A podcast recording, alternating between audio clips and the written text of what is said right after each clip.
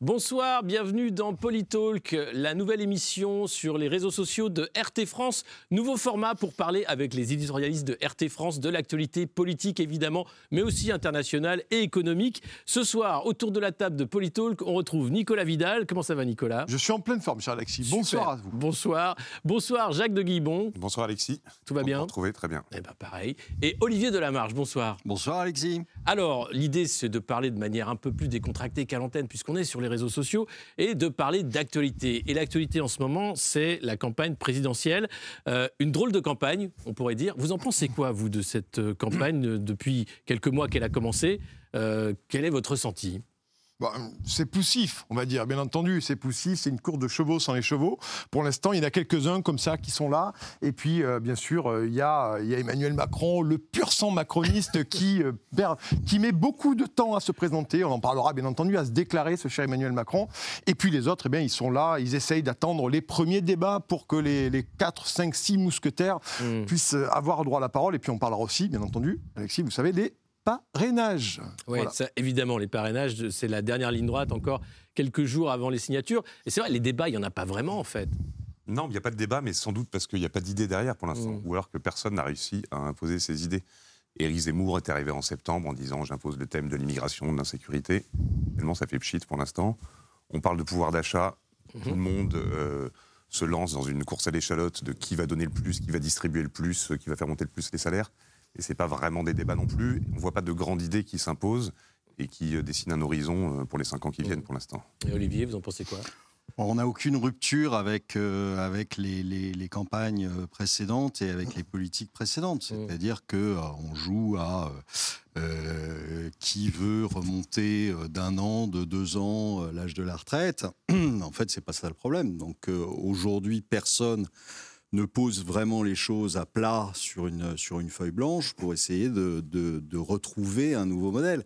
On n'est pas. Euh, enfin, je, pense que euh, depuis euh, le début, moi, je l'ai. Dit et hurlé sur les ondes depuis, depuis une dizaine d'années. On n'est pas, dans une, pas dans une crise, on est dans un, un vrai changement de paradigme, un vrai changement de modèle aujourd'hui. Et donc, il faut trouver le suivant. Et pour l'instant, euh, on n'en voit pas beaucoup qui euh, sont euh, capables d'imaginer le prochain. Hmm. donc, ils sont sur les, vieilles recettes. donc, il n'y a, pas de, a pas de nouveau. Donc, c'est pour ça que c'est que de la com aujourd'hui. c'est que de la, c'est que de la forme et pas de fond. C'est pas l'imagination au pouvoir, ça c'est sûr. on en est loin. clair. Et on a l'impression, curieusement d'ailleurs, qu'économiquement, ce serait la revanche de François Fillon euh, cinq ans après. C'est-à-dire qu'ils ont tous un programme économique qui est à peu près décalqué de celui qu'ils voulaient vendre en 2017 et qu'il n'a pas réussi à vendre. Enfin, ce sont des programmes économiques le plus euh, libéraux possible en général. On va baisser les charges sur les entreprises, moins de fonctionnaires, la, production, la retraite. moins de fonctionnaires. On va déverser de l'argent, on ne sait pas d'où il sort pour euh, essayer de faire monter le niveau. Mmh. Mais il n'y a aucune vision globale. Il n'y a pas de vision de civilisation, j'ai envie de dire, en tout cas, personne, non, pour l'instant, n'en bah, a. Zemmour, quand même, euh, il a une certaine vision, on peut pas être d'accord, mais euh, euh, lui porte une vision de, civilisation. Oui, c'est peut-être le seul, c'est peut-être le seul, d'ailleurs. Mélenchon aussi, d'une certaine façon, avec le Parlement de l'Union populaire, alors c'est du néo-marxisme, on peut dire, mais là aussi, il y a une rupture anticapitaliste, donc il y a quand même quelques programmes qui essayent de bouger un peu les lignes, non? Non, oui, effectivement, mais je voudrais revenir sur cette idée-là qui me semble intéressante. En fait, il y a une vision, pour moi, euh, la vision des LR et il y a la vision euh, des macronistes, dire des libéraux, ce qu'on appelle aujourd'hui les progressistes. Mmh. Mais la réalité, c'est que les LR, ce sont des mondialistes qui ne s'assument pas. Ils n'assument pas un programme néolibéral, finalement, de la baisse des dépenses publiques, d'un certain fédéralisme européen euh, sous la houlette de la Commission de Bruxelles. Et je crois que là-dessus, ils ont, ils ont, beaucoup de mal. Et je pense aussi que les LR, concrètement, ils ont été trahis idéologiquement par Sarkozy. Et Sarkozy, à mon avis, les a trahis. Il y a eu, rappelez-vous, 2005, puis 2008, où Sarkozy était là, le traité constitutionnel. Et finalement, et sur la partie sécurité, finalement, les Français qui avaient fondé beaucoup d'espoir sur la campagne très sécuritaire de Nicolas Sarkozy, pour moi, je pense que Nicolas Sarkozy a tué finalement cette mmh. espèce de droite RPR. Et aujourd'hui, Valérie Pécresse, je finis là-dessus, euh, Valérie Pécresse a le même programme. Enfin, on peut en débattre, mais, je pense qu'elle a le même programme ah qu'Emmanuel Macron. Elle a le même programme. et les LR ont le même programme que, euh, que, Emmanuel Macron et l'AREM. Quoi. Mais c'est marqué dans le titre, hein. Mmh. LR, EM. C'était après l'UMPS, LREM. C'est vrai. Mais il y a, au-delà de ça, je pense que euh, c'est aussi une crise des grands partis. on arrive, on voit que ces grands candidats ont leur parrainage, mais par contre, quelqu'un qui va porter le Frexit comme François Asselineau, il n'a pas les signatures. et là, ça commence à monter, cette course au parrainage, en disant il y a un vrai problème démocratique. on va écouter David Lisnard, le maire de Cannes, président de la Fédération des maires de France, qui explique pourquoi il parraine Jean-Luc Mélenchon. Au moment où j'enregistre cette vidéo, trois des principaux candidats à la présidentielle n'ont pas reçu leur parrainage et on sent bien qu'il y a un problème pour les recueillir. Si Jean-Luc Mélenchon euh, ou Marine Le Pen, qui a une implantation ancienne avec un parti politique important et qui est deuxième dans les sondages, ou Éric Zemmour, qui a une dynamique, ne pouvait pas se présenter, cela serait une grave atteinte à la démocratie. La candidate que je soutiens, de façon claire et nette, qui est Valérie Pécresse, au moment où je vous parle, a à peu près 2000 parrainages. Donc elle peut concourir, elle est en tête des parrainages et je m'en réjouis. Mais je pense qu'il est important de prendre une initiative qui ne peut pas être celle de l'AMF, je parle en nom personnel, pour montrer que les parrainages ne valent pas soutien et qu'il faut veiller à la libre expression démocratique et républicaine. Sinon, nous allons vers une explosion civique qui amplifiera la crise civique dans laquelle nous sommes et nous pourrions avoir même des expressions de violence. C'est pourquoi j'ai décidé de parrainer le candidat dont je suis le plus éloigné, puisque je suis euh, classé à droite, qui est Jean-Luc Mélenchon. Je combats ardemment ses convictions, ses idées et ses valeurs, mais il doit pouvoir concourir. Je lui apporterai mon parrainage. Tous doivent pouvoir concourir. Ce message de David Lisnard, il est du bon sens. Est-ce que ce système des parrainages, euh, il a encore euh, sa place? Ben, Je pense qu'il faudrait revenir, bien entendu, à l'anonymat des parrainages parce que comme pour connaître euh, les quelques maires effectivement je vais parler d'un maire d'une commune rurale si vous jamais, jamais vous donnez votre parrainage à Éric Zemmour ou à Marine Le Pen ou à un autre peut-être, vous imaginez bien que ça va savoir, bien entendu, puisqu'il n'y a plus d'anonymat, et vous allez faire pouvoir exploser aussi la vie locale d'un pays, euh, de la commune. Mais plus loin, plus longuement, allons plus loin, sur les collectivités locales aussi, ça peut vous amener bien des problèmes de prendre position là-dessus. Et je pense qu'il faudrait revenir à l'anonymat complètement là-dessus, parce que ça permettrait d'avoir ce jeu démocratique euh, beaucoup plus transparent et que les gens puissent à un moment donné avoir des parrainages et se présenter, parce que ça présente un véritable fracture démocratique, je pense qu'on en parlera, elle est beaucoup plus profonde que ça, mais si effectivement, et d'ailleurs Lisnard le dit, et d'autres, et ce que j'entends moi sur ce problème de parrainage, c'est ce qui pourrait advenir si Mélenchon ne l'avait pas, si Zemmour ne l'avait pas, si mmh. Marine Le Pen ne l'avait pas.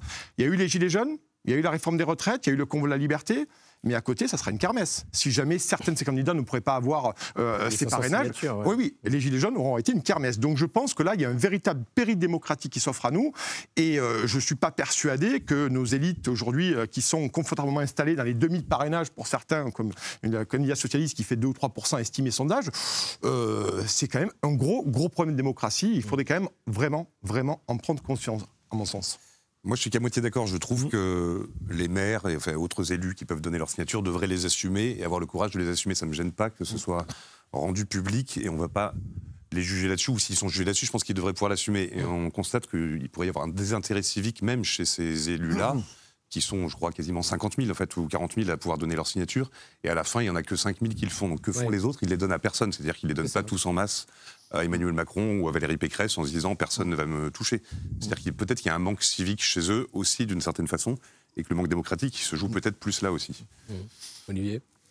Non, pas grand-chose à ajouter. Le, c'est vrai que c'est, euh, c'est ahurissant de voir, euh, de voir euh, certains candidats avec plusieurs milliers de signatures alors qu'ils représentent quasiment zéro dans la population. Donc mmh. euh, euh, il y, a quelque chose qui ne va pas et d'autres qui euh, sont censés arriver au second tour et qui, qui sont en train de ramer pour, pour essayer d'avoir leurs leur 500 signatures. Et c'est vrai qu'on peut se poser la question de savoir où sont passés les 40 000 potentiels, potentiels sponsors, on va dire. Donc voilà, enfin bon, après, euh, euh, c'est aussi, euh, c'est aussi le reflet de toute cette campagne. je veux dire, on a les choses qui sont préparées à l'avance. Euh, on a euh, un Macron qui fait tout pour essayer d'avoir une Marine Le Pen ou euh, un Zemmour en face parce qu'il sait que ça va jouer les repoussoirs et mhm. que les gens, encore une fois, vont se prendre pour des castors et vont monter le barrage contre l'extrême mhm. droite.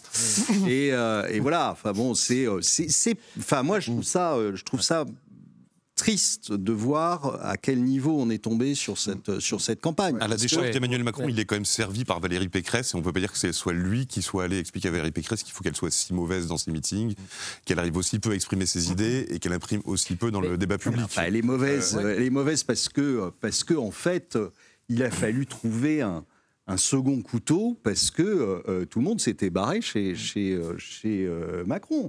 Euh, quand on voit Éric Woerth, quand on voit Sarkozy qui appelle même à, à- à- à- à voter Macron, euh, Il n'appelle pas encore à voter Macron. ah Il bon, ne donne pas son euh, soutien à Valérie il fait Pécresse. des appels du pied. Attention. Il fait des appels du pied assez importants. Donc, ça veut dire quoi? Bah, Ça veut dire tout simplement que.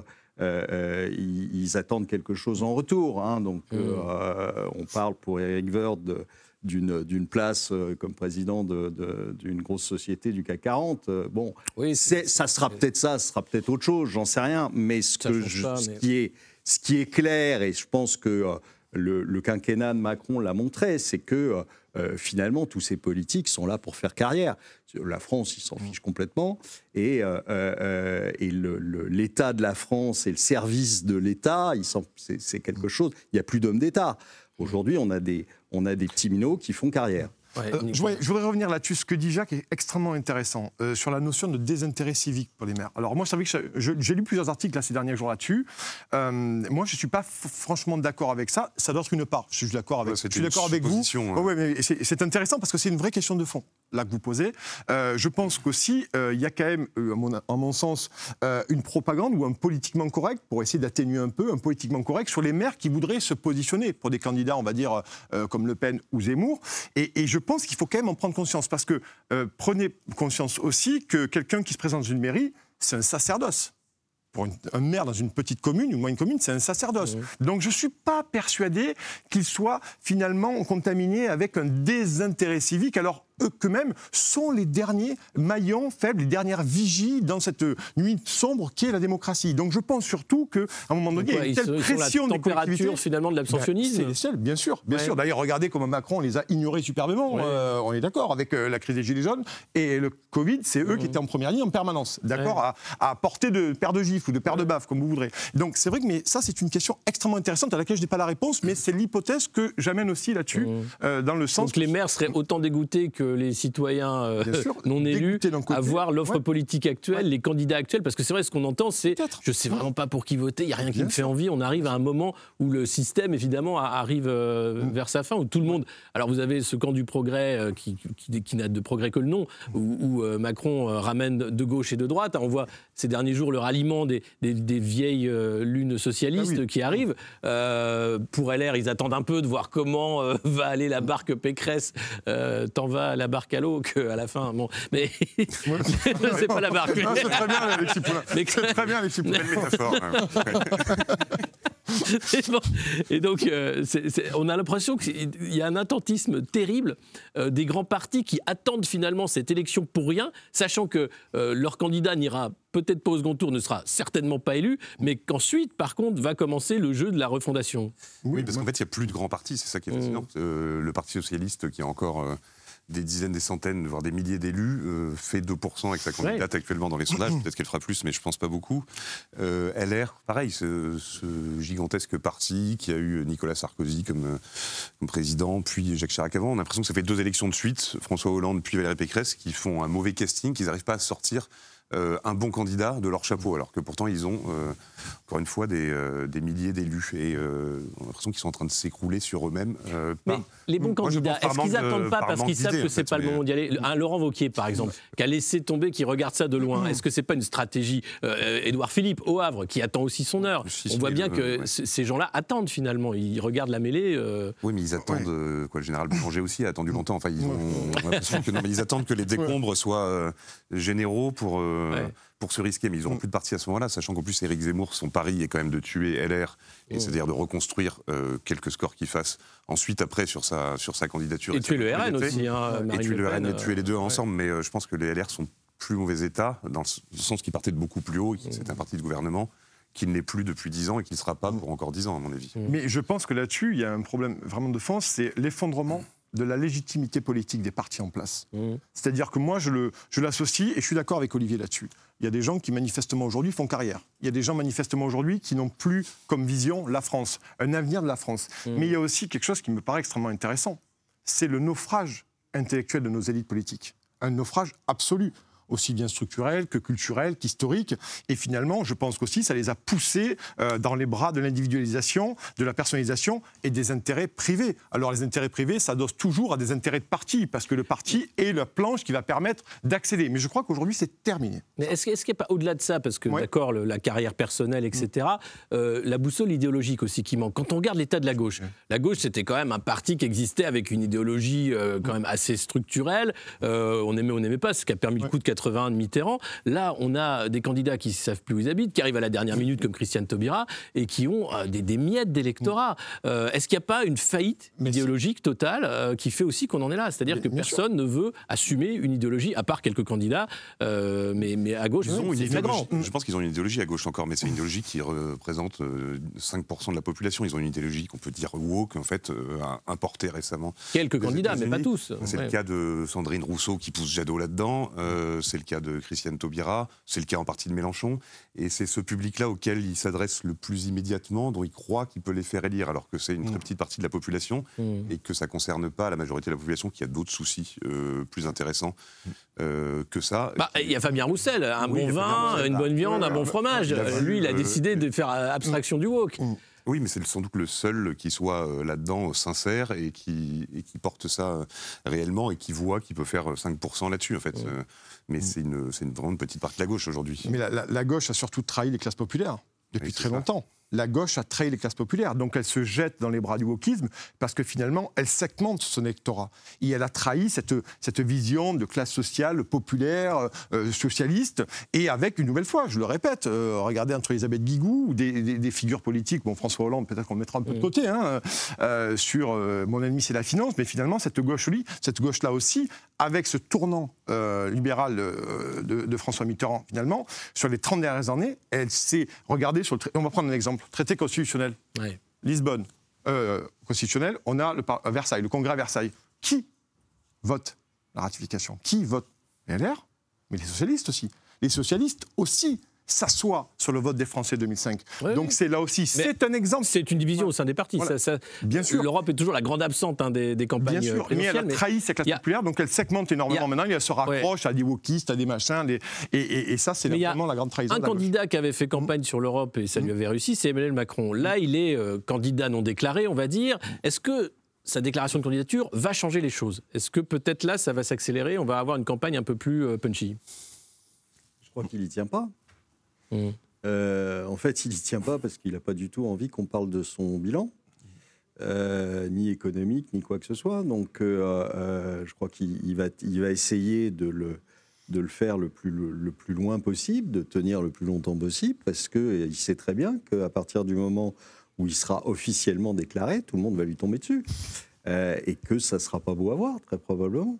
Euh, là, aujourd'hui, quand, quand vous disiez pourquoi est-ce que euh, certains n'y vont pas euh, ou regardent ça de loin, etc., je crois aussi qu'il faut être sacrément inconscient pour y aller là. Mm. Parce qu'on va payer l'addition. hein. Et qui que ce soit, il va être obligé de prendre des mesures qui vont pas faire rire tout le monde. Euh, parce que le- le- la note va être apportée. hein, euh, Là, Macron fait l'ardoise. En l'occurrence, autant que ce soit lui qui la paye alors. Ah ben, que- si, si, euh, si, si elle repasse, je, moi je pense que, mais de- depuis longtemps, je pense que c'est là qu'on aura une guerre civile. C'est pas si Zemmour passe ou si. C'est si Macron repasse, on aura une guerre civile. On aura une guerre civile parce que on est déjà en roue libre là. on est vraiment en roue libre. Moi, j'ai pas de boule de cristal hein, On pour peut la pas guerre dire, civile. euh, On peut pas dire que euh, là, ils soient pas en roue libre. Ils sont en roue libre. Imaginez ce que ça donne s'il est réélu. Mais justement, Là, ils n'ont là, pas, ils ont euh, pas de raison de s'arrêter, ça va continuer en fait. Là- Quoi, s'arrêter Bah oui, bah donc ils vont, ils vont y aller, et ils vont y aller Et encore plus fort. Toute la stratégie de Macron, c'est d'enjamber ces élections, de faire comme si c'était une formalité pour lui. Oui, tout à fait. Euh, donc Mais derrière, qu'est-ce qui va se passer? Il va falloir à un moment faire les comptes. Mmh. Et, euh, et- et là, en effet, les gilets jaunes, ça va être l'apéro. hein. Ah oui. Bien sûr, bien sûr. C'est vrai qu'il a énormément précarisé. C'est le très bon bouquin de Jérôme Sademarie sur le bloc populaire. Ce bloc populaire, euh, depuis 5 ans, et je pense qu'Olivier le dira mieux que moi, mais il y a une classe moyenne qui vraiment structuré notre société depuis très longtemps et finalement qui s'est énormément paupérisé, qui s'est précarisé à une vitesse grand V. Vous avez des, on en parlera dans l'économie, mais des, emplois, des délocalisations et tout ça. Et cette classe populaire, euh, euh, ce classe moyenne, on va dire, finalement, est en train de se paupériser. Donc on est en train d'assister à l'affaiblissement de cette classe-là qui tenait qui structurait le pays, de par ses revenus, de par son travail, de par. Euh, il y avait aussi une question d'existence culturelle également. Il n'y a pas que l'économie. Et c'est pire que ça, parce que même mm. sur la classe ouvrière, qui a complètement oublié justement euh, le fait ouvrier, euh, où on a, fait massacré, hein. croire à la classe moyenne justement à ces choses-là, et, et, on voit même les syndicats qui ont, déserté la cause d'une certaine façon. On se retrouve encore une fois la, perte de repères idéologiques. Moi, je pense que c'est important de remettre de l'idéologie dans, la politique et d'arrêter de faire croire que c'est de la technocratie et de la gestion. Pour compléter un Jérôme Sainte-Marie par un autre Jérôme, Jérôme mmh. Fourquier. C'est ce qui montre dans l'archipel français que, tout le monde a lu cette, mmh. cette, déjà cette euh, dissolution, cette dispersion euh, des Français dans des, cases extrêmement différentes et surtout euh, la perte de, de communauté culturelle, en fait, on mmh. peut dire. C'est-à-dire que il n'y a, plus, a plus rien qui tienne les Français ensemble. Il n'y a plus le, le, travail, enfin le plaisir, du, la fierté du travail, on peut dire. Il n'y a plus les salaires qui vont ensemble. Il y a cette précarisation qui, qui détruit à la fois euh, les familles, à la fois les, corps euh, généraux et évidemment la disparition des villes, enfin ce qu'on a vu avec les gilets jaunes, c'est-à-dire la, la, périphérisation de la, vie en fait. Mmh. Ce qui tient ensemble, il y, a la peur aussi. On a vu la hein, gestion du Covid par la peur. Maintenant, euh, les tensions internationales, est-ce que ça peut être une chance pour Emmanuel Macron euh, On a vu qu'il a essayé de se poser en pacificateur, hein, ça n'a pas marché, mais clairement, pour lui, il voit une porte là de campagne énorme pour parler de l'Ukraine et montrer qu'il est le président, qu'il a une stature internationale. Oui, mais le pauvre, à chaque fois, chaque fois, ça tombe à l'eau. Hein. C'est le moins qu'on puisse dire. Sa visite à, Vladimir Poutine était. La grande table. Je crois qu'il était encore plus loin que toi et moi. Voilà, était juste épouvantable. Euh, euh, et, et, toute la suite. C'est-à-dire qu'il revient systématiquement à chaque entretien en disant bah, Ça y est, j'ai obtenu ça. Et derrière, les Russes disent Mais t'as obtenu quoi? Rien. Donc, bon, donc il se fait démentir en plus, donc il a il a l'air encore plus ridicule. Donc là, je pense qu'il a prouvé définitivement qu'il est incapable de faire quoi que ce soit euh, euh, en politique étrangère. Mmh. Alors c'est un peu le retour du, du bâton, c'est le retour du boomerang. Souvenez-vous quand même que quand il est arrivé, il s'est mis à insulter tout le monde. Mmh. Les Italiens, euh, les Polonais, les Hongrois, les, les, Russes, même tout, enfin tout le monde y est passé. Donc c'était, il arrivait tout jeune, tout beau, et euh, il s'est mis à, cracher sur tout le monde. Évidemment, au bout d'un moment, ça énerve. Ah, hein. Maintenant, il y a Nathalie Loiseau hein, qui, a pris le relais. Nathalie Loiseau a pris le relais, mais enfin bon. La Suisse. Il faut le faire. C'est un exemple. Mais donc, Parmi d'autres, mais vous bah, pouvez pas, de fabrique, ça, le Vous pouvez pas, en tant que président de la République, non seulement insulter tous les, tous les autres pays, euh, euh, souvenez-vous aussi le Royaume-Uni, hein, oui, évidemment. Euh, coulé. Bon, mm. d'accord, on a vu que le Royaume-Uni n'avait pas coulé, mais mm. Macron peut-être. Et les l'échec retentissant avec l'Australie aussi. Mm. Sur, avec l'Australie, mais enfin bon, il y a l'échec de Barkhane, qui C'est pas un échec. Non, ah, pardon, c'est pas un échec. J'ai compris, pardon. C'est ça. En 40, on disait ça aussi. Personne n'avait aussi bien reculé. C'était merveilleux. Non, mais surtout les négociations sur la pêche avec le Brexit. Enfin bon, surtout tout, il s'est planté. Donc, euh, euh, si vous voulez, maintenant, c'est euh, bah, le retour, c'est le retour de bâton bien mérité des pays qui le regardent gentiment en se disant que le, petit là, qu'est-ce qu'il nous raconte? On sait très bien de toute façon que c'est pas Macron qui va aller négocier avec entre Poutine et Biden. Les choses vont se régler entre Poutine et Biden. Tout simplement. Pas, alors même pas Biden d'ailleurs, euh, parce que euh, lui, il, est, il, a, il, a, le cerveau cramé hein, complètement. Donc, ah, euh, bah on n'a pas le rapport médical. Non, non, non il a, vraiment le cerveau cramé. je veux dire, il n'est pas capable de faire. Et il fait des phrases bizarres, mais. donc, il a le cerveau cramé, mais mais c'est pas lui qui négocie, c'est derrière qu'on négocie. Mais euh, Parce qu'il euh, c'est en tout cas. c'est normal, c'est en anglais. hein. Oui, ça arrive. Mais Mais, euh, non, mais c'est vrai que mais Macron, même en tant que président de l'Europe qu'il croit être en ce moment, n'arrive pas à s'imposer euh, Non, là-dessus du tout. Bien Il n'arrive pas à ramener qui que ce soit à la table des négociations et prouve l'impuissance et de l'Europe et de la Oui, France surtout de l'Europe. Non, mais en faisant le zozo, Emmanuel Macron, il s'est embourbé pour moi. Aujourd'hui, euh, le calendrier s'est vraiment embourbé avec le Covid. Voilà, il a voulu attendre, attendre, attendre. D'ailleurs, euh, sur les plateaux des confrères mainstream, euh, il n'y a pas de porte-parole.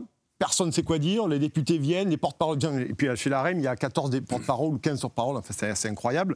Et finalement, je pense qu'il s'est vraiment embourbé maintenant avec ce conflit-là. Parce qu'il ne sait plus comment faire. Enfin, il faut quand même noter aux téléspectateurs que c'est le 8 mars. hein. Il va Alors- falloir poser un truc un peu officiel le 8 mars. Avant les- Voilà. le- la le déclaration 4 mars, dépôt, sûr. et Ouais, ensuite ouais. le 8 mars, validation des listes. Donc d'ici 8 On mars, verra ce serait peut-être bien qu'il envoie un petit courrier avec euh, deux, trois trucs. Mais pour être plus sérieux, je pense qu'il s'est vraiment embourbé avec ce conflit, effectivement, euh, ukrainien-russe. Mais euh, je crois qu'il il a attendu, il a attendu, il a attendu. Mais ça manque de vision. Ça manque d'être un homme d'État, de se rendre compte ce qui va se passer. Et je pense qu'il est- il s'est pris à son propre jeu. peut-être faire une vidéo avec McFay et Carlito pour parler de la crise ukrainienne je- et ça repartira. Avec une Écoute, sur la, pelouse de l'Élysée, on va se régaler. De toute façon, il y a, y ces, ces- ces tensions internationales, mais il y a aussi les tensions à l'intérieur. On va parler en deuxième partie maintenant du pouvoir d'achat et de l'inflation. hein. Cette inflation qui n'arrête pas. Alors, euh, euh, il y a la, la Banque centrale, il y a la Fed qui essaye hein, de faire croire que tout va bien, que c'est sous contrôle. Euh, cette inflation, elle pourrait. euh, vous parlez de guerre civile, euh, au moins, à, tout du moins, déclencher des mouvements de contestation. On a vu euh, euh, la grève à la RATP déjà qui commence, euh, et puis dans tous les secteurs, des demandes de revalorisation de salaire. Est-ce que vous pensez que le climat social pourrait là aussi s'accélérer avant le premier tour? Non, parce que c'est- trop court, à mon avis. Ce qu'il faut, qu'il faut voir, c'est que je pense que ce soir, les principaux banquiers centraux sont en train de sabrer le champagne.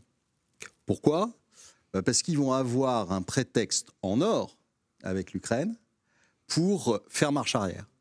Vous savez que les, banquiers centraux, depuis, euh, depuis euh, 2008 euh, quasiment, euh, se, sont, euh, se sont en fait euh, euh, tiré une balle dans le pied. C'est-à-dire qu'aujourd'hui, tous les banquiers centraux, que ce soit la Fed, que ce soit la BCE, ont euh, euh, malheureusement une position assez inconfortable. ils ont les fesses entre deux chaises. Euh, ils savent très bien que cette, cette inflation qu'il y a eu n'est pas une inflation classique. L'inflation classique, c'est simplement une demande qui explose et euh, euh, vous avez du mal à la servir, hein, puisqu'il faut construire des usines, etc. Et puis tout d'un coup, euh, bah, ça, ça coince, ça, ça raréfie le produit et vous avez toujours un gars qui est prêt à payer un petit peu plus pour l'avoir plus vite. Et là, Bon. c'est- Et c'est donc à ce moment-là, vous avez une inflation qui, quelquefois, avant, surtout maintenant beaucoup moins, euh, était transmise au salaire, qui petit à petit euh, montait parce que à ce moment-là, on arrivait au plein emploi et que donc, bah, fallait payer plus euh, si vous vouliez avoir des bons. Là, aujourd'hui, on est très, très, très, très, très loin du plein emploi, partout, hein, que ce soit aux États-Unis ou en, Europe. Euh, donc ça, c'est pas le problème, ça va pas se transmettre au salaire, ça c'est une certitude. Et la deuxième chose, c'est que en revanche, il n'y a pas non plus d'activité, de suractivité, parce que quand vous regardez, à part quelques petits points, mais quand vous regardez l'utilisation des capacités, vous êtes très en dessous de ce que de ce qu'est une euh, du, du moment où ça coince, si vous voulez, du moment où ça se tend.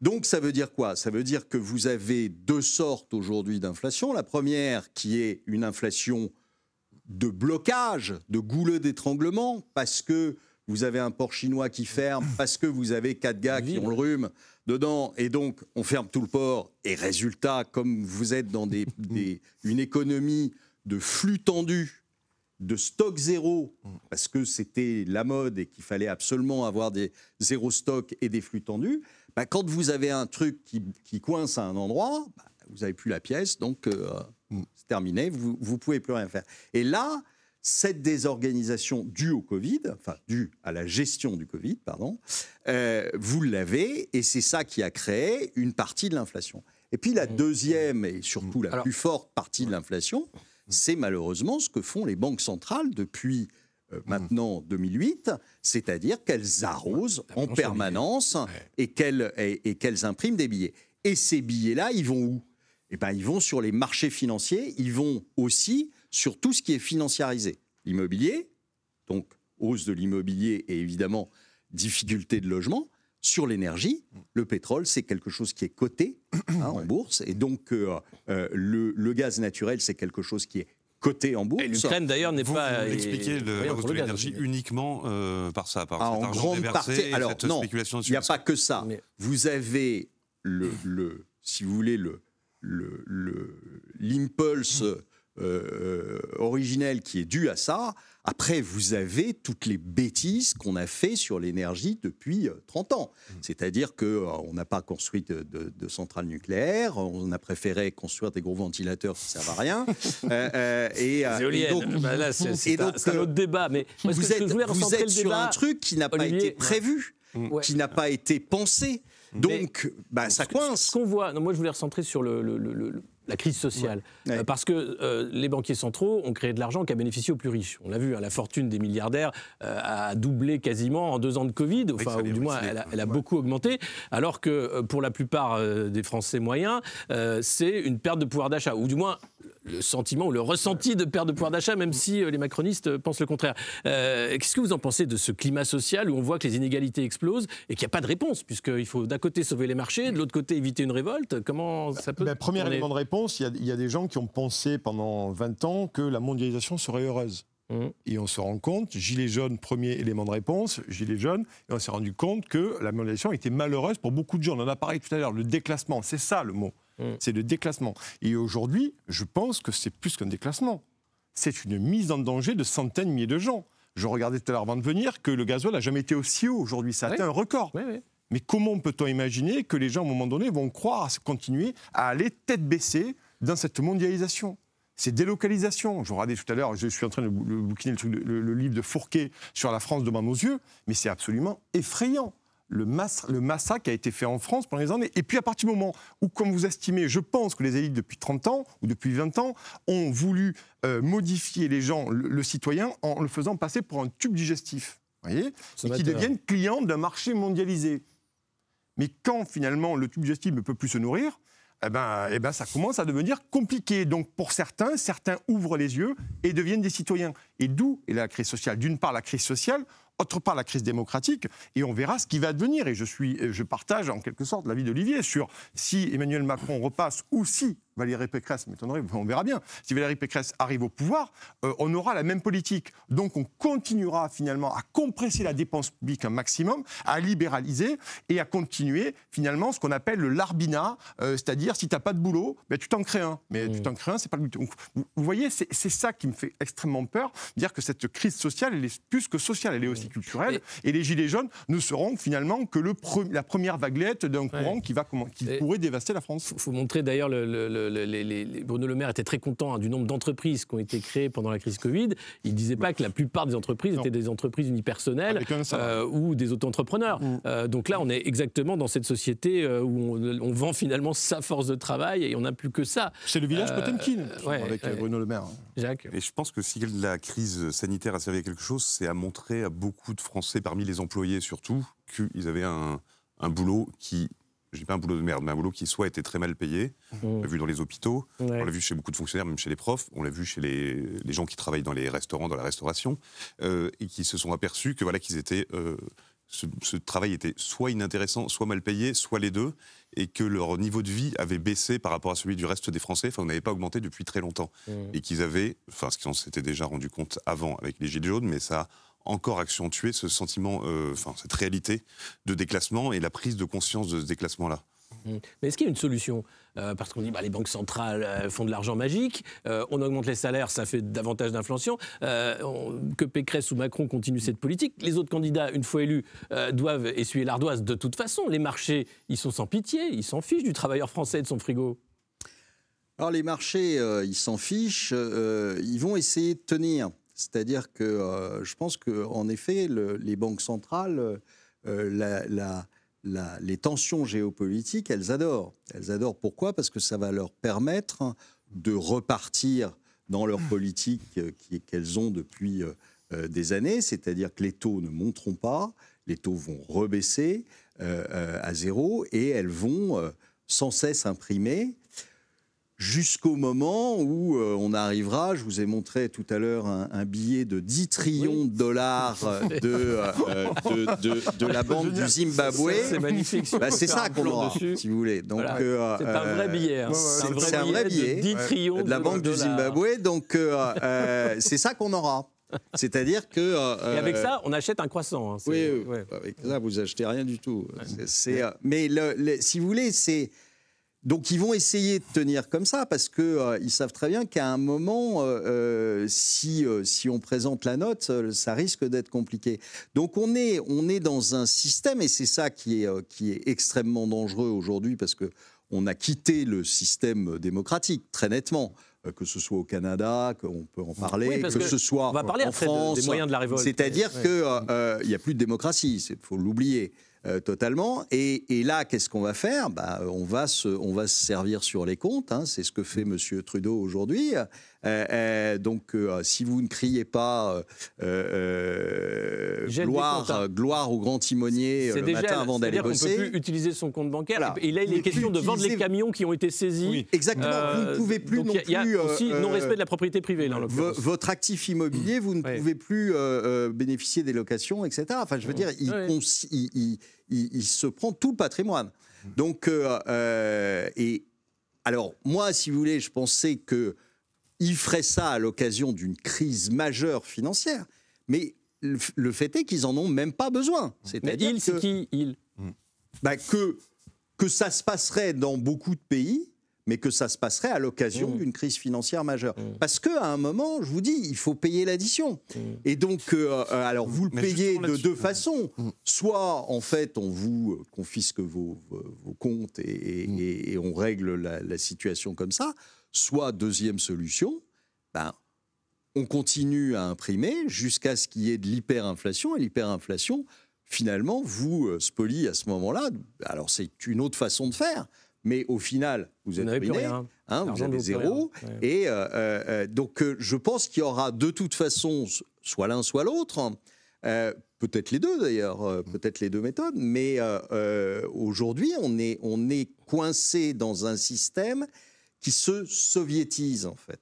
C'est-à-dire que l'État prend tous les moyens de production, l'État vous endette Encore, fait, comme mais- ça, vous lui appartenez. Et euh, l'État va bientôt vous payer un revenu universel, et donc vous lui appartiendrez totalement. D'accord? Il vous coupera le revenu universel loin, mais- quand vous serez pas sage. Quand Ouais, vous- ouais. vous- Mais ah, on en est encore loin. Mais Non, clairement, il y a, y y y une marche. Non, mais quand on voit ce qui s'est passé au Canada, c'est important euh, que Trudeau arrive avec des lois d'exception à aller aussi vite, aussi loin sur le gel des avoirs, sur le non-respect de la propriété privée, en vendant les camions hein, de, de ces truckers qui étaient là à Ottawa. Il n'y a pas eu de, de, levée de bouclier en disant Trudeau va trop loin. Finalement, on a l'impression que c'est un modèle de progressisme. Enfin, ça s'est quand même assez mal passé au Canada, on pourra l'avoir suivi, euh, c'est intéressant. Et heureusement que Justin Trudeau nous a dit qu'il était libéral. Oui. Heureusement qu'ils nous l'ont on dit, c'est Emmanuel euh, Macron. Heureusement qu'ils disent qu'ils sont libéraux. Mais c'est vrai que ce qui se passe au Canada, on avait du mal à l'imaginer. Et ça s'est fait assez rapidement, avec une violence incroyable. D'ailleurs, j'ai vu des images euh, qui étaient de, de- de policiers. D'ailleurs, il y avait il manquait des, un peu la France, il hein. manquait des RIO sur certains policiers, apparemment. Donc, apparemment, c'est pas obligatoire de mettre son petit numéro d'identification.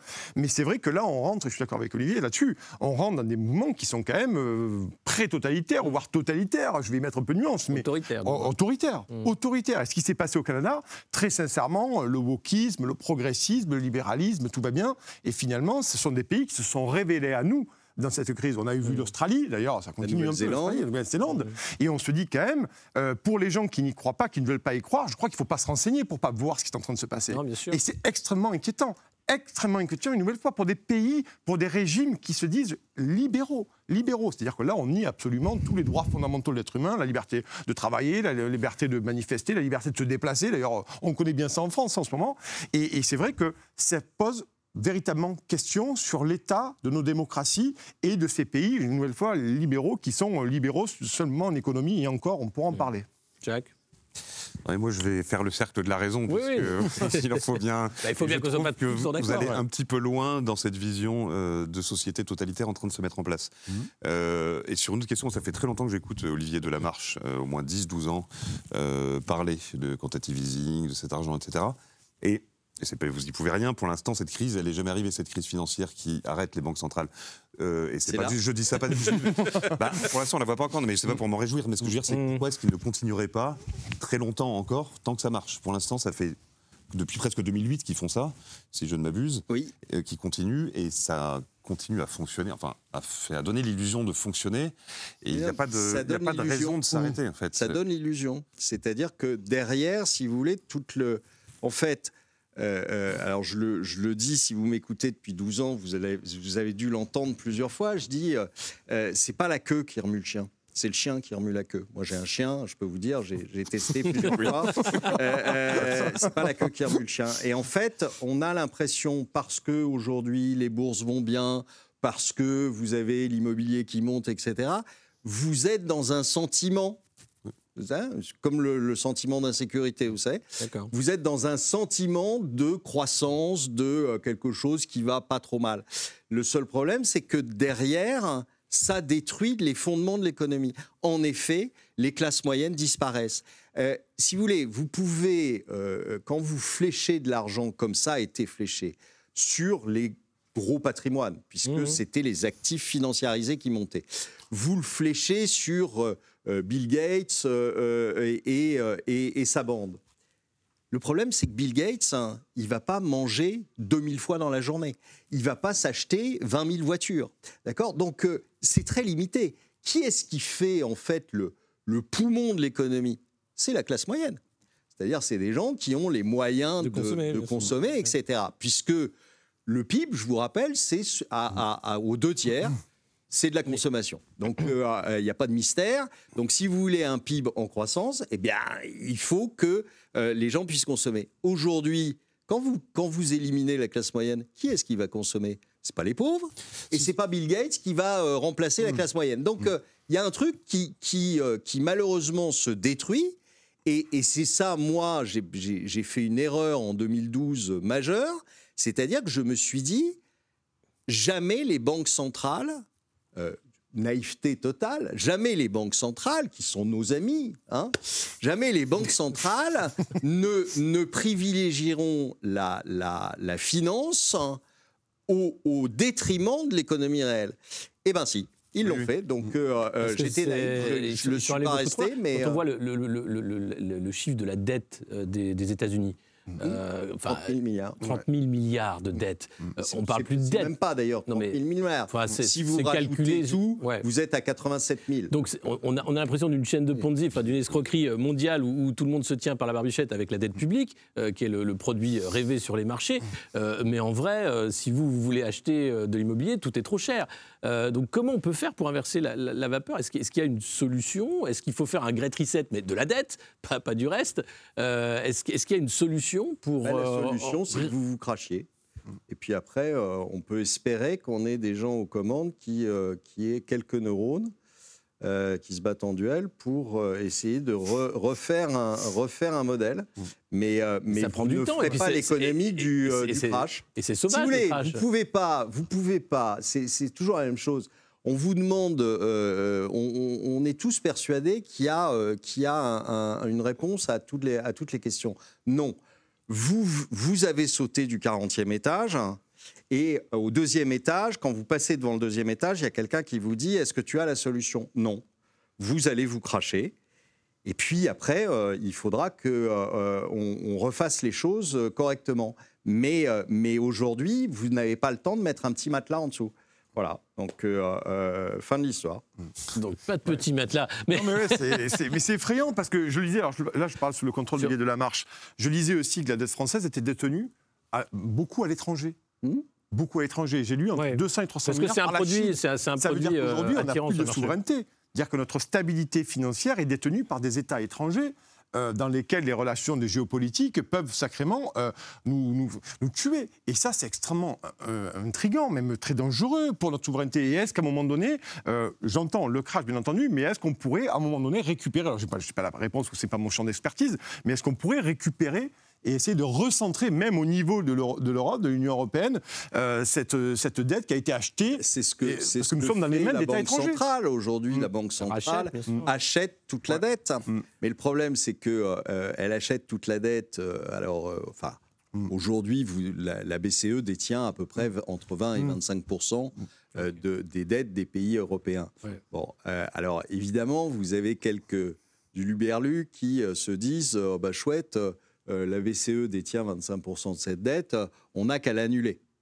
Hein, vous savez, les fameux Yaka, Yaka l'annuler. le débat sur l'annulation de la dette. Un petit coup de Tipex et tout va bien. alors moi, je pose la question, dans ce cas-là, euh, pourquoi se limiter à 25% Pourquoi est-ce que la BCE, finalement, n'achèterait pas 100% de cette dette? Alors évidemment, la contrepartie, c'est quoi? C'est qu'il faut qu'elle crée les billets hein, pour, les, mm. pour les faire. Donc, euh, euh, elle crée les billets, elle achète cette dette, et à ce moment-là, je vous annonce une bonne nouvelle, plus personne ne paye d'impôts. Mm. C'est génial. Mm. Hein et puis, ça dure comme ça toute la vie. Donc, et à ce moment-là, en effet, bah, je suis là, je, me, je, rentre en, course pour la présidence et puis euh, j'annonce à tout le monde que je vais, les que je vais tous vous payer 10 000 euros par mois. Bah voilà, hein bah voilà un beau programme. Voilà, ça c'est un beau programme. Mm. Le problème, c'est qu'il y a une conséquence à ça. Le problème, c'est que la conséquence, c'est le petit billet que je vous ai montré tout à l'heure. Mm. C'est-à-dire qu'on se retrouve avec, euh, évidemment, 10 000 euros qui valent rien. Une monnaie qui vaut rien. Voilà. Donc, euh, avec l'éclatement de l'euro, etc. Enfin, bon. Euh, euh, donc, voilà, il n'y a, pas de, a pas de miracle. Mm. je veux dire, on a, on a essayé de nous faire penser que on pouvait, avec la dette, régler tous les problèmes. Que la, et, et, on a remplacé, en fait, la croissance mm. par de la croissance de la dette. Mm. Et, et on s'est dit, bah tant pis, on verra bien euh, quand. cette euh, dette, elle a explosé en plus. Et cette dette a explosé totalement. Alors, elle, a, elle a explosé déjà avant le Covid. Hein. On était déjà très très haut avant le Covid. Après le Covid, évidemment, bah, c'est encore plus. Et je vous annonce une chose, c'est que ça ne va pas diminuer. C'est-à-dire qu'on est rentré dans, un, dans une espèce de cavalcade impossible sur lequel l'équation euh, euh, qui permettrait de un retour en arrière n'est plus possible. Donc euh, on va continuer comme ça ad vitam aeternam parce qu'il y a un moment où ça coince, c'est-à-dire qu'il faut que vous refinanciez ce qui arrive à échéance, il faut que vous en émettiez des nouvelles, et donc vous tombez exactement sur le même plan que le Japon. Le Japon qui, je vous rappelle, on disait il y a quelque temps, oh bah, ils sont à 230% du PIB, eh ben non, maintenant ils sont quasiment à 300%. Euh, et, voilà. Et donc, euh, et, ils font, ils essaient de tourner en boucle comme ça jusqu'au moment où les gens vont s'apercevoir que leur billet ne vaut plus rien et fin de l'histoire. Voilà. L'histoire se déroule sous nos yeux. Euh, alors, on va parler en troisième partie, on va sortir de ces sphères économiques du crack annoncé par Olivier pour euh, redescendre avec euh, en pression et parler un peu de com politique. Alors, ouais, ça, c'est un peu plus drôle. on va parler, en, introduction, on parlait de, cette drôle de campagne. cette drôle de campagne, elle est aussi drôle dans le sens amusante quand on voit les trésors de communication politique qui sont déployés par les candidats. Nicolas, qu'est-ce que Qu'est-ce que tu as vu qui a attiré ton œil récemment euh, de, trucs de campagne ou d'affiches ou, de slogans euh, que tu trouves complètement euh, génial? Ben Moi, je me pince pour y croire, en fait. Dans cette communication, je m'y pince tous les matins et je me pince aussi le soir pour être sûr que j'ai bien vécu ce que j'ai vécu dans la journée. Et il y a plein de choses, effectivement. On a vu des affiches, on a vu des tweets bourrés de fautes, on a vu des, affiches de campagne qui étaient similaires d'un candidat à l'autre. Je suis vraiment sur les deux extrêmes, sur les deux plans de l'échiquier. Mais je reviens avec mon idée. Hein je reviens avec mon idée. C'est un naufrage politique, un naufrage intellectuel. Donc, comme ces gens, la plupart n'ont plus rien à dire, plus rien à proposer, et la plupart sont d'accord. Quand je parle d'accord, c'est le camp progressiste et puis les autres. Il y a le camp socialiste, on en a parlé, qui a trahi, donc il n'y a pratiquement plus d'électeurs, ils segmentent à mort. Euh, avec, euh, et, et je pense que c'est un symptôme, en fait. Ça pourrait faire rigoler. On pourrait rigoler là-dessus. D'ailleurs, il faudrait mais c'est aussi le symptôme d'une classe politique qui s'effondre une nouvelle fois, qui n'a plus rien à proposer, parce que, je l'ai dit tout à l'heure, parce qu'on est vachement dans une fuite en avant euh, permanente euh, d'un tronc commun de programme dont personne ne veut sortir. Et finalement, qu'est-ce qui vous reste? Quand vous n'avez pas de, de fonds il vous reste la forme. Mmh. Il vous reste la forme. Donc effectivement, ça fait sourire, ça fait rigoler, euh, ça fait parler euh, sur les plateaux mainstream, bien entendu, des plateaux qui n'intéressent finalement qu'un arrondissement et à Paris. Le, reste de la France périphérique, c'est un contre-fou. Mais concrètement, euh, le crash est là. Alors j'espère que Olivier de la Marche n'a pas raison, vraiment. J'espère que vous n'avez pas raison. Mais en tout cas, le crash politique et le crash d'une vision, le crash d'une femme, d'un homme d'État de ce pays, aujourd'hui, oui, ça devient de plus en plus compliqué. Et, je trouve que si le buzz, à un moment donné, supplante les idées de fond, hormis le candidat Macron, euh, ça devient très grave. Mais je pense, et là je vais sur la partie politique, je pense qu'on est arrivé au fond de la bobine il y a une bobine, on est arrivé au fond, dire qu'on est au fond, et que cette élection présidentielle, euh, avec ces idées de buzz et La dernière avant le crack. Ben, il me semble, mais malheureusement, je suis un peu angoissé de le dire. Hein. Vous voyez, ma voix tremble, euh, mes yeux commencent à se mouiller. C'est vrai, c'est vrai, je vous sens ça. Vous voyez, je suis quand même un peu touché dans mon, vrai, mon petit cœur saine de chroniqueur politique, mais je le dis sincèrement. Franchement, je pense que là, on est quand même à la croisée des chemins, sans mauvaise, Ah, ah, hein, d'accord ah, ah, La croisée des chemins. Enfin, du moins, ligne de partage des eaux, si ça vous préfère. On est, voilà. Voilà, voilà mon analyse là-dessus. Jacques Bon, après, soyons clairs, une affiche électorale, ça n'a jamais été très intelligent. hein. Non. Euh, il y a 40 Mais elle le ans, sent de moins en moins, 40 c'est le problème. pas plus intelligente, plus inventive. Et plus Non. Enfin, voilà. On se souvient de Mitterrand devant le fond de la France, ou Génération Mitterrand, ou Chirac et ses pommes face à. Bah, il y avait la, la force façon, tranquille, c'est ça, mais, euh, les, les fameuses Euh, pommes. c'est, euh, Il y a quelques affiches qu'on fait. Il y avait Le Pen vite aussi, oui, ça, voilà. qui avait été détourné d'ailleurs. Oui, oui, oui, non, mais ça c'est fait pour toucher le plus vite Ouais. possible et c'est pas très, c'est pas très malin. Ce qui est très étrange aujourd'hui, c'est le décalage entre l'existence encore de ces affiches électorales qu'on voit dans la rue Oui. et euh, les réseaux sociaux sur lesquels tout se passe. En fait, et on- l'affiche électorale est une sorte de survivance euh, préhistorique Ouais. dans ce monde dont on ne sait pas exactement si elle sert encore à quelque chose. Mais d'ailleurs, il y a, y a si des c'est par une affiches. nostalgie et se dire on est en Ça- campagne donc il faut en mettre et que c'est amusant qu'il y ait des couleurs qui aillent en mettre un peu partout sur des, Ouais. Bah, sur des ponts d'autoroute, ça, ça anime un petit peu, mais on ne sait pas trop à quoi ça sert, puisque de toute façon, les gens qui sont en train de passer là sont sur leur téléphone et voient, en voient dix fois plus Ouais. que ce qu'ils sont en train de voir Mm. sur ces affiches-là. Mais je, je trouve- s'il y a un naufrage politique, je ne suis pas sûr qu'il soit manifesté uniquement par, euh, par Oui, c'est un des voilà. symptômes pour moi. C'est vraiment un des symptômes. Mm. Voilà. Moi, je crois que c'est les affiches anecdotiques. C'est euh, surtout les, les- les déclarations des uns et des autres qui, qui sont lunaires. Enfin, euh, donc, euh, euh, je crois qu'il n'y a pas, il y a pas grand-chose. Les, les affiches ne font que retranscrire ce qui nous sort sur les, sur les réseaux sociaux ou ce qui nous sort dans leur discours, qui est juste pathétique. C'est Mmh, c'est mmh. d'un niveau euh, consternant. Mais parce qu'on va vite aussi, on est sur les réseaux sociaux avec cette émission. Euh, en, en politique, ça va vite aussi parce que euh, les affiches, c'est vrai qu'on on est surpris de les voir en papier, euh, mais, mais ils créent finalement tout le temps la communication autour de ça. L'affiche de Macron pour la Saint-Valentin, on a très envie de vous. C'est Ah complètement décalé, Oui, c'est limite agressif. on est presque dans du Darmanin là. Faut, attention, où est-ce qu'on va Mais co- comment on fait pour reprendre un tempo finalement où on va pouvoir reparler des idées et arrêter de faire de la com. Même les, meetings de campagne où c'était des grands moments euh, où on pouvait construire quelque chose, on a l'impression qu'aujourd'hui ils sont simplement là pour faire des images. Mais alors, il y a, une réponse à ça, enfin, c'est du moins la mienne, c'est qu'il y a aussi euh, les médias. Les médias sont le pilier aussi du débat démocratique, quelques semaines, quelques mois avant une campagne. Et, et je pense qu'aussi là-dessus, on est toujours sur les médias mainstream, c'est toujours sur l'écume des jours. Regardez l'affaire Fabien Roussel ou des choses comme ça, des déclarations. Euh, Bon, Valérie Pécresse, c'est vrai qu'elle n'a pas été brillante, brillante, brillante, mais concrètement, je pense que c'est, on est aujourd'hui plus dans le show que dans le débat politique. Est-ce qu'on est quoi On est le 21 février aujourd'hui, c'est ça? C'est ça. Combien il y a de grands débats? Je, je ne parle pas du grand débat qui a été Entre fait à. Annemasse Ouais. euh, par Emmanuel Macron où le périmètre était bloqué sur 30 km. Je parle du grand débat entre candidats. Là. Combien il y en a Il y en a eu de fond Il y en a On a eu des débats lénifiants entre les LR où on s'est endormi, très sincèrement, je ne sais pas vous, mais moi j'ai dormi au bout de 45 minutes entre les candidats LR pour la fameuse primaire. Euh, et aujourd'hui, est-ce qu'on a eu de vrais grands débats? Alors euh, moi je m'affronte, si Emmanuel Macron n'y va pas, moi, Marine Le Pen, je ne vais pas avec lui, finalement on n'a pas eu de débat Non. concrètement sur le Non, fond. non. Pas eu du tout. Alors, on a des, des émissions, des shows télévisés, on a effectivement des meetings. Pour certains, ça se passe moins bien que pour d'autres, enfin, on l'a vu. Mais finalement, euh, cette campagne, elle est, elle est tronquée. Et je pense qu'aussi, euh, il y a cette, euh, idée que, euh, finalement, regardez Génération S avec Benoît Hamon qui a disparu, LR est sur le même chemin concrètement. Et finalement, on évite quelque peu, on évite quelque peu aussi de s'affronter. Parce que je le redis, c'est la fin de la bobine, et quand il va y avoir des affrontements de candidats, et on verra bien d'ailleurs le candidat Zemmour, comment il va se comporter avec des gens beaucoup plus politiques, des carriéristes politiques, on verra comment ça va se passer. Mais finalement, moi je suis très étonné qu'au 21 février, nous n'ayons pas eu une, une- une soirée, pardon, une soirée de grand débat avec programme contre programme.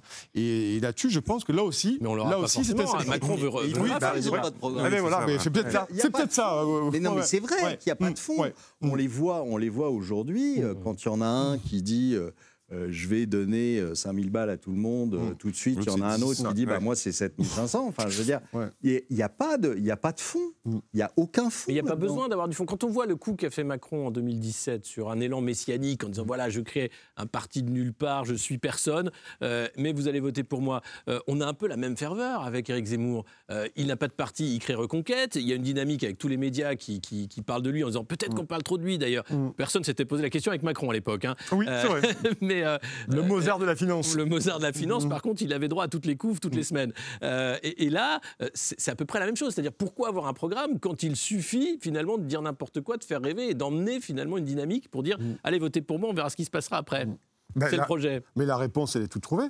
Vous allez avoir une abstention record. Et vous avez toujours cette fracture démocratique. Alors l'abstention, Mm. je ne pense pas. Il va y avoir quelque chose qui va se passer. On verra d'ailleurs s'il y a les parrainages. Mais je veux dire, euh, le problème, c'est comme les gens. Quand les gens disent, oui, on- on- je vais donner mes voix ou je vais donner mes voix. Mais les voix n'appartiennent à personne. Et le peuple français, le peuple de France, entend d'avoir un candidat pour pouvoir voter pour quelqu'un. C'est ne pas prendre en compte la souveraineté du peuple français. Vraiment. Et ça, c'est très inquiétant parce que finalement, ce que je vois moi, quand c'est des programmes qui sont balancés comme ça dans les médias, mais on se rend compte, regardez les, dernières municipales, c'est plus de 60% Oui. D'abstention. C'est l'une des élections la plus chérie des Français, après, bien entendu, la présidentielle. Mais ça devrait quand même alerter ces braves gens. Et on l'avait dit, on avait fait une émission tous les deux à soirée législative, j'avais dit c'est la soirée des somnambules. Ces gens ne se rendent pas compte qu'il y a des millions de Français aujourd'hui qui ne savent pas pour qui voter et des millions de Français probablement qui ne voteront pas. Et il se posera, il se posera la question de fond de la légitimité politique. Et ça, c'est le pire, parce que la légitimité politique, elle fonde notre contrat démocratique, notre contrat social. Et ça, c'est extrêmement important. Et je pense que de là vient le péril. De là vient le péril. Mais Voilà. déjà, elle se pose, enfin, la légitimité Ah oui. d'une élection où on cherche toujours à avoir le candidat le plus extrême face à soi pour être Mm. sûr d'être élu. Enfin, c'est la stratégie Macron. Mais même avant lui, euh, cette stratégie-là, elle va aussi atteindre ses limites. Peut-être qu'à un moment, entre l'abstention et les gens qui en ont marre, il y aura une surprise. Je ne crois pas, mais euh, ce sera encore le candidat Macron qui fait son, avec son image habituelle de faut prendre l'omelette et couper les deux Mhm. bouts euh, et on mange le reste de l'omelette, qui va rassembler. euh, Il faut casser des œufs pour faire une omelette. oui, c'est ça, il faut casser des œufs, mais ça, ça ne le gêne pas. Mais, euh, voilà. Et qui va rassembler au centre, comme comme c'était le cas, comme ça a été le cas dans toutes les dernières élections, et on le voit, euh, on voit qu'il ne bouge pas de ces 25%. Non. de- Ah, dans les sondages. Après, euh, il y a un média suisse, les le temps, qui disait les sondages français sont quand même particulièrement étranges. Mais, Oui, mais ouais, bon, je- non, mais euh, ça donne une courbe. Ça complotisme, donne mais une je ne crois pas que ces sondages Ouais. soient tous euh, payés par l'Élysée pour le donner tous à 24-25%. Je pense que malheureusement, je m'en désole, il y a un bloc euh, qu'on peut dire bourgeois qui ne bouge pas Mmh. et qui est rassuré par Emmanuel Macron, qui aurait pu essayer de lui disputer un petit peu une Valérie Pécresse, mais elle n'y arrive pas Mmh. a priori. Et après, il y a évidemment des euh, ailes qui se radicalisent, surtout. euh, Surtout à droite. Et, euh, et vous aviez raison sur Éric Zemmour, fait du Macron, et d'ailleurs, il, volontairement, il copie sa campagne. C'est-à-dire que c'est un nouveau venu, euh, Parti. je vais dire sorti de nulle part, mais en tout cas qui n'avait pas de parti, qui ne faisait pas de politique, et qui euh, disrupte toute la journée, qui, là c'est les rois de la com hein, chez, chez Éric Zemmour, peut-être encore plus fort que chez La République En Marche, c'est euh, les réseaux sociaux toute la journée, une armada, et il sature, le- il sature on n'entend pas euh, Marine Le Pen, on n'entend pas, elle a disparu euh, des réseaux sociaux, elle n'a pas disparu de la campagne du tout, et des intentions de vote, mais elle a disparu de cette communication politique. Bah, son équipe disparaît aussi. Oui, Euh, ils aussi, les uns après les autres chez, chez Aussi, Zemmour. je ne crois pas que son électorat disparaisse, c'est ça que je veux dire. euh, Mais, qu'il y a une, voilà, il y a une dissonance entre la communication, la surcommunication d'Éric Zemmour et, euh, et les sondages, en fait. Mm. Moi, je ne ferai pas les paris parce que je, je, je trouve que quand on. Je trouve que ce qui est frappant avec, euh, avec Macron, c'est que, euh, et on ne le sentait pas avec euh, ni Hollande, ni, ni, ni peut-être un peu Sarko, pas Chirac, mais on sent, il y, y a des gens qui ont une haine, mais effarante, Mm. des, C'était des gens de la rue. hein, d'un- hebdo, hein, il, y a, il y a quelques semaines de ça. Pourquoi tant de haine? Non, mais vraiment. Vous ne croyez pas que Hollande et Sarkozy en avaient autant à la Ah fin non, de leur je mandat Non, je non, crois pas. crois pas. Ah, je crois pas parce que Hollande euh, bon, était considéré comme le, le, le, le bon, le bon gros idiot, Le mais, loser. euh, mais, mais, mais, mais pas méchant, quoi. Euh, voilà. Euh, non, mais c'est vrai. euh, Oui, mais il Président normal. Le pas. président normal. Oui, Sarkozy 2012, si, il y avait quand même une certaine haine. Sarkozy, il y avait, il y était avait très un bas, peu mais de. Hollande était très bas dans, dans les Oui, c'est opinions. pour ça il qu'il n'a pas pu se représenter. oui. Non, non, mais on est d'accord. Le, le, mais enfin, moi, je ne crois pas une demi-seconde aux 25% de, de Macron. Mais pas une demi-seconde. Je pense qu'on on va avoir une. bien, mais. euh, Mais euh, voilà, enfin bon, après, euh, je, je- je- je doute que, si vous voulez, il y a, il a, enfin, aujourd'hui, quand on fait le bilan de Macron, et c'est justement pour ça qu'il évite, à mon avis, de le, de le faire, mais quand on fait le bilan de Macron, où est-ce qu'il y a du positif? Parce que même les gens qui, au départ, ont voté Macron, ont voté Macron parce que c'était euh, des, euh, des, des- des- de- c'était la, la, la, la, la- la classe moyenne euh, qui se disait bah, Oui, finalement mais- je suis je suis de son même- côté Oui. parce que j'ai a- un peu de- j'ai un peu de fric Ouais. donc je suis de Et son il me côté servira. Non, mais et il y avait- il va servira. me il y avait la promesse Ouais. du nouveau monde aussi. Ouais. Moi, je pense que la- la- la- là où il y a eu beaucoup de déceptions, c'était, je vous promets, finalement, des gens qui n'ont jamais été députés, Mm. une nouvelle offre politique avec euh, de, de nouvelles têtes, et il a finalement fait le pire de l'ancien monde. Bah, il s'est entouré de crétins dire, Alors, attention, euh, on n'est pas loin Non, de la diffamation. non, il a, il non, il a fait dire, un il y a des- des casting gens formidable. qui ont gagné au loto, si vous voulez. mais- C'est-à-dire qu'il y, a des- il y, a- en a qui ont vraiment gagné au loto.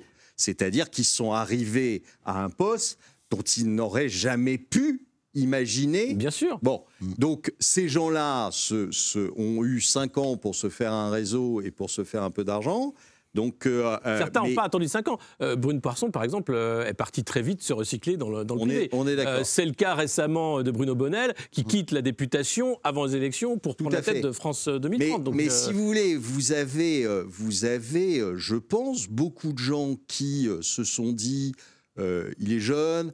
Euh, euh, il, a, Mm. il, a, il a été chez Rothschild, alors on l'a présenté comme le Mozart de la finance, ce qui était une blague, euh, euh, une mauvaise blague, mais une blague quand même. Et, euh, et donc, euh, euh, il, il ressemblait à la classe moyenne. Classe moyenne plus. oui. Oui. Et, et- aisée, euh, et sauf que j'espère quand même qu'ils se sont aperçus qu'ils se fichaient complètement d'eux. Enfin, ce- Mm. c'est- C'est le dernier de ses soucis. Euh, Aujourd'hui, euh, qui, qui intéresse Macron Euh, Xavier Niel, euh, Bernard Arnault Mais c'était euh, le cas déjà Mais à l'époque. certainement pas euh, le, euh, le gars euh, qui est euh, CSP+.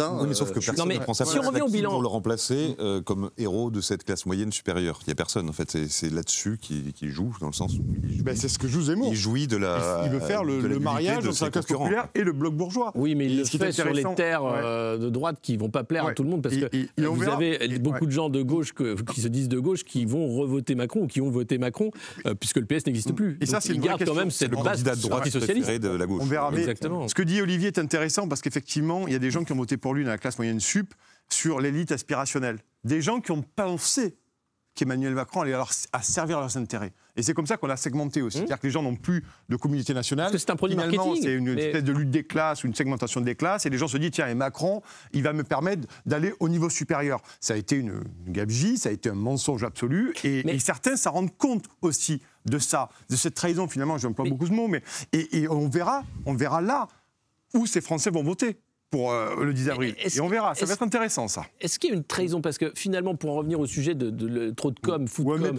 euh, est-ce que finalement Macron, c'est pas le, le président des influenceurs? On a vu son gouvernement avec Marlène Schiappa qui passe son temps sur les réseaux sociaux, euh, Gabriel Attal et tous les autres.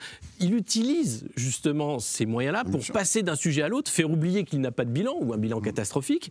Euh, et là, qu'est-ce qu'il fait? Il continue en fait. Et on a l'impression que ça fonctionne. Mais c'est Cette stratégie de l'influence permanente fonctionne. Même dans la gestion du Covid, c'est McKinsey qui est là pour faire de l'ingénierie sociale, pour dire allez-y mollo, on va faire un pass, puis on verra comment ça se passe, etc. Et, et si c'est pas ça, ce sera Marlène Schiappa qui fera une petite vidéo pour dire ouais mais attendez c'est génial. Ou euh, McFly et Carlito, j'en parlais, youtubeurs euh, qui vont là aussi. Enfin, eh, c'est une stratégie. Ça aussi, c'est- alors c'est peut-être la seule nouveauté qu'il a apportée.